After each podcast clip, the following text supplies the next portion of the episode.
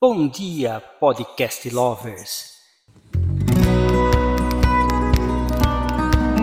Estamos iniciando mais um podcast da Valete Books e hoje é sobre o caderno de reflexões.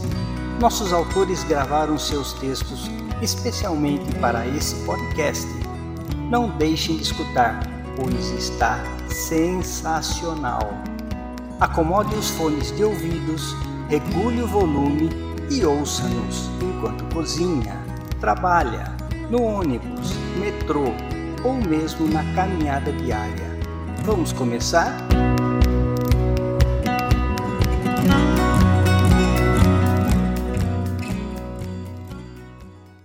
Amar é.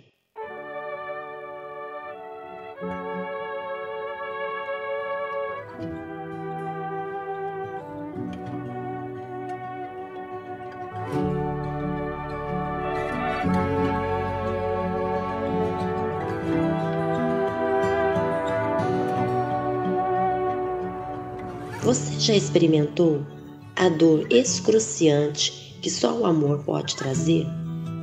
Se você hesitou, então ainda não se aprofundou na abismal experiência que chamamos de amor. Aqui que a paixão e o amor divergem, numa encruzilhada de emoções. Mas vamos ser honestos: quantos de nós já não sofreram na busca de um amor eterno? Por que esse dilema cruel, se o amor é a quintessência do bem-estar? Sofrer é a medalha não solicitada que recebemos quando o amor verdadeiro nos invade, nos desorienta e nos faz estender a mão para estranhos e sussurrar para borboletas. Já se viu nesse espelho emotivo? Imagine o primeiro encontro com o objeto do seu desejo insaciável. Abraços que esticam o tempo, beijos que roubam não apenas saliva, mas fragmentos da sua alma. Um toque que faz cada fibra do seu ser se levantar em um aplauso silencioso. O amor é a gravidade que te puxa para uma noite estrelada, deitada ao lado da pessoa que torna todo o resto do universo irrelevante. É aqui que poemas sem sentido florescem e o olhar dela se cristaliza no seu, como se fosse possível congelar aquele momento para sempre. A ausência dela, um vazio devorador.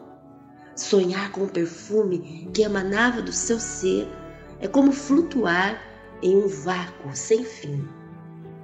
Seu toque torna-se um fósforo que não pode acender, e sua voz, um eco perdido em um coro silencioso de saudade. Amar é uma tapeçaria complexa de tudo isso e mais, mas tecida com fios de sofrimento, seja pelo vazio da separação ou pela pontada aguda da saudade. O amor demanda seu preço.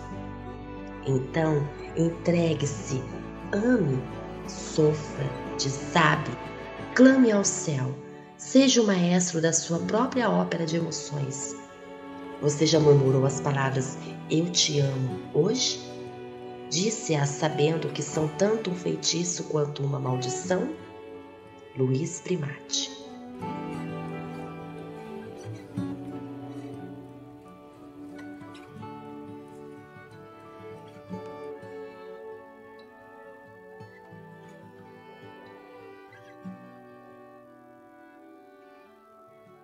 Começar de novo, por Arlete Creaso.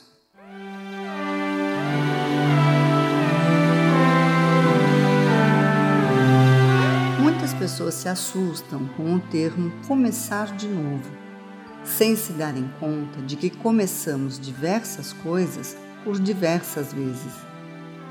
Começamos um novo dia sempre ao abrirmos os olhos e percebermos que ainda estamos vivos Começamos uma nova refeição a cada hora que sentimos fome. Temos o começo de um novo tratamento quando adoecemos. Iniciamos todos os dias a jornada para o trabalho, escola ou compromissos que tenhamos. Começamos a ler um novo livro, assistir uma nova novela ou iniciamos uma nova série. Não percebemos que a vida é um eterno recomeço. É preciso começar sempre, para que nossas mentes não se acomodem. Para chegar ao trabalho, preciso iniciar a caminhada. Para o curso novo, é preciso começar novamente a estudar. Reinicio minhas refeições todos os dias e, ao terminá-las, começo novamente a lavar a louça. Serviço de casa não tem fim, por isso é importante começar de novo todos os dias. Até mesmo sentimentos podem ser recomeçados. Afinal, se algo der errado em uma relação, seja afetivo ou familiar, basta darmos um start no coração para que ele se reinicie. Não é preciso pensarmos na vida sempre como um recomeço, pois daria a impressão de que nada bom foi feito anteriormente. Mas é necessário saber quando começar de novo.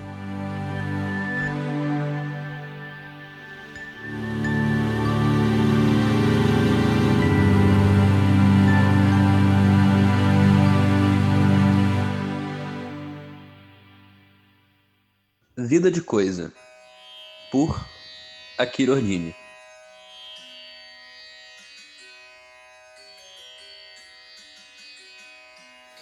É interessante mas lastimável, o fato de as pessoas frequentemente usarem os outros como coisas. Isso demonstra o grau de mercantilização que chegou à nossa sociedade, em que as relações interpessoais deixaram de ser marcadas pelo quem, mas pelo que. De pessoas viramos objetos, que por vezes são tratados como descartáveis. De Sartre, nota-se que a globalização permitiu o globo se interligar, mas também permitiu o ser humano escravizar a si. Todo o progresso que uns lutaram por anos era, na verdade, uma retórica besta para a espécie humana aumentar a escravidão de si própria, saindo de um ser natural para um ser artificial em muito pouco tempo. Eu, em meu desconforto existencial mais latente, gosto de pensar que se chegamos num ponto em que os seres humanos usam-se mutuamente, tudo acaba, mas não deveria sendo usado. E isso perpassa toda a nossa existência. Em suma, é simples perceber que o mundo virou um grande mercado. Basta você saber se quer ser vendedor ou mercadoria. E isso é deplorável.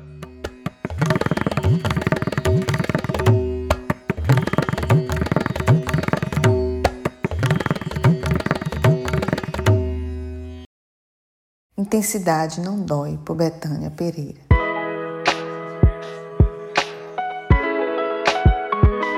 Intenso não sofre mais do que dois dias. Será mesmo assim? Mas o que é uma pessoa intensa? Uma pessoa emocionalmente intensa é aquela que sente tão forte profundamente que não consegue segurar ou esconder a sua intensidade. E algumas vezes esses sentimentos intensos podem levá-los a se sentir fora de controle ou completamente sobrecarregados por suas emoções. Mas no senso comum, visões equivocadas a respeito de pessoas intensas. Criamos fantasiosamente em seu entorno uma série de curiosidades e julgamentos desnecessários, classificando e categorizando os intensos como insanos, desequilibrados, carentes, etc. Quem é intenso em alguns momentos paga caro por ser, por viver a maioria das situações da vida com uma energia diferenciada, calorosa nunca são meio termo, externalizam com facilidade alegria e dor. Os momentos de alegria serão de júbilo extremo e de tristeza serão extremos, mas os dois não são prolongados. Podem sofrer durante dias e são suscetíveis a picos depressivos, mas também não, so, não sofrem mais que dois dias, não se permitem se isolar, chorar, há dores, mas a vontade de caminhar é maior. Por sentir com profundidade, não tem medo ou vergonha de expressar suas emoções. Vive e não foge de viver, que é necessário e adequado. Intensos não mentem para agradar, não conseguem inventar subterfúgio para meias verdades. São transparentes nas emoções, são apaixonantes e demonstram carinho facilmente. A vida parece fugir pelos dedos e esse medo ajuda a expressar sempre a intensidade. Cada ser intenso tem características diferenciadas um do outro e aquele que não é sente medo da intensidade dos que são. Essa intensidade é inata. Como intensa que sou, confesso que conviver com essa intensidade no mundo de rasos dói. Dói porque amamos aos extremos e não normalizamos traições e fidelidades. Dói porque de fato ser intenso exige do cérebro e dos hormônios responsáveis pelas emoções, mas eu sei o quanto intenso é gigante, rio gigante que não se contém e deságua nas margens, derrubam barragens e jogam nos mares e oceano. Intenso é vida correndo e chegando, sangue fluindo, coração em sístole e diástole, movimentos.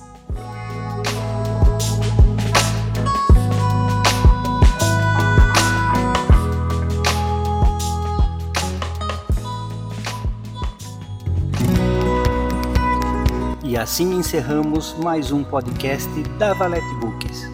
Fiquem atentos que a qualquer momento um novo episódio poderá surgir. Espero que todos tenham tido uma experiência satisfatória. Não esqueçam de nos seguir e deixar o seu feedback. Tchau, tchau!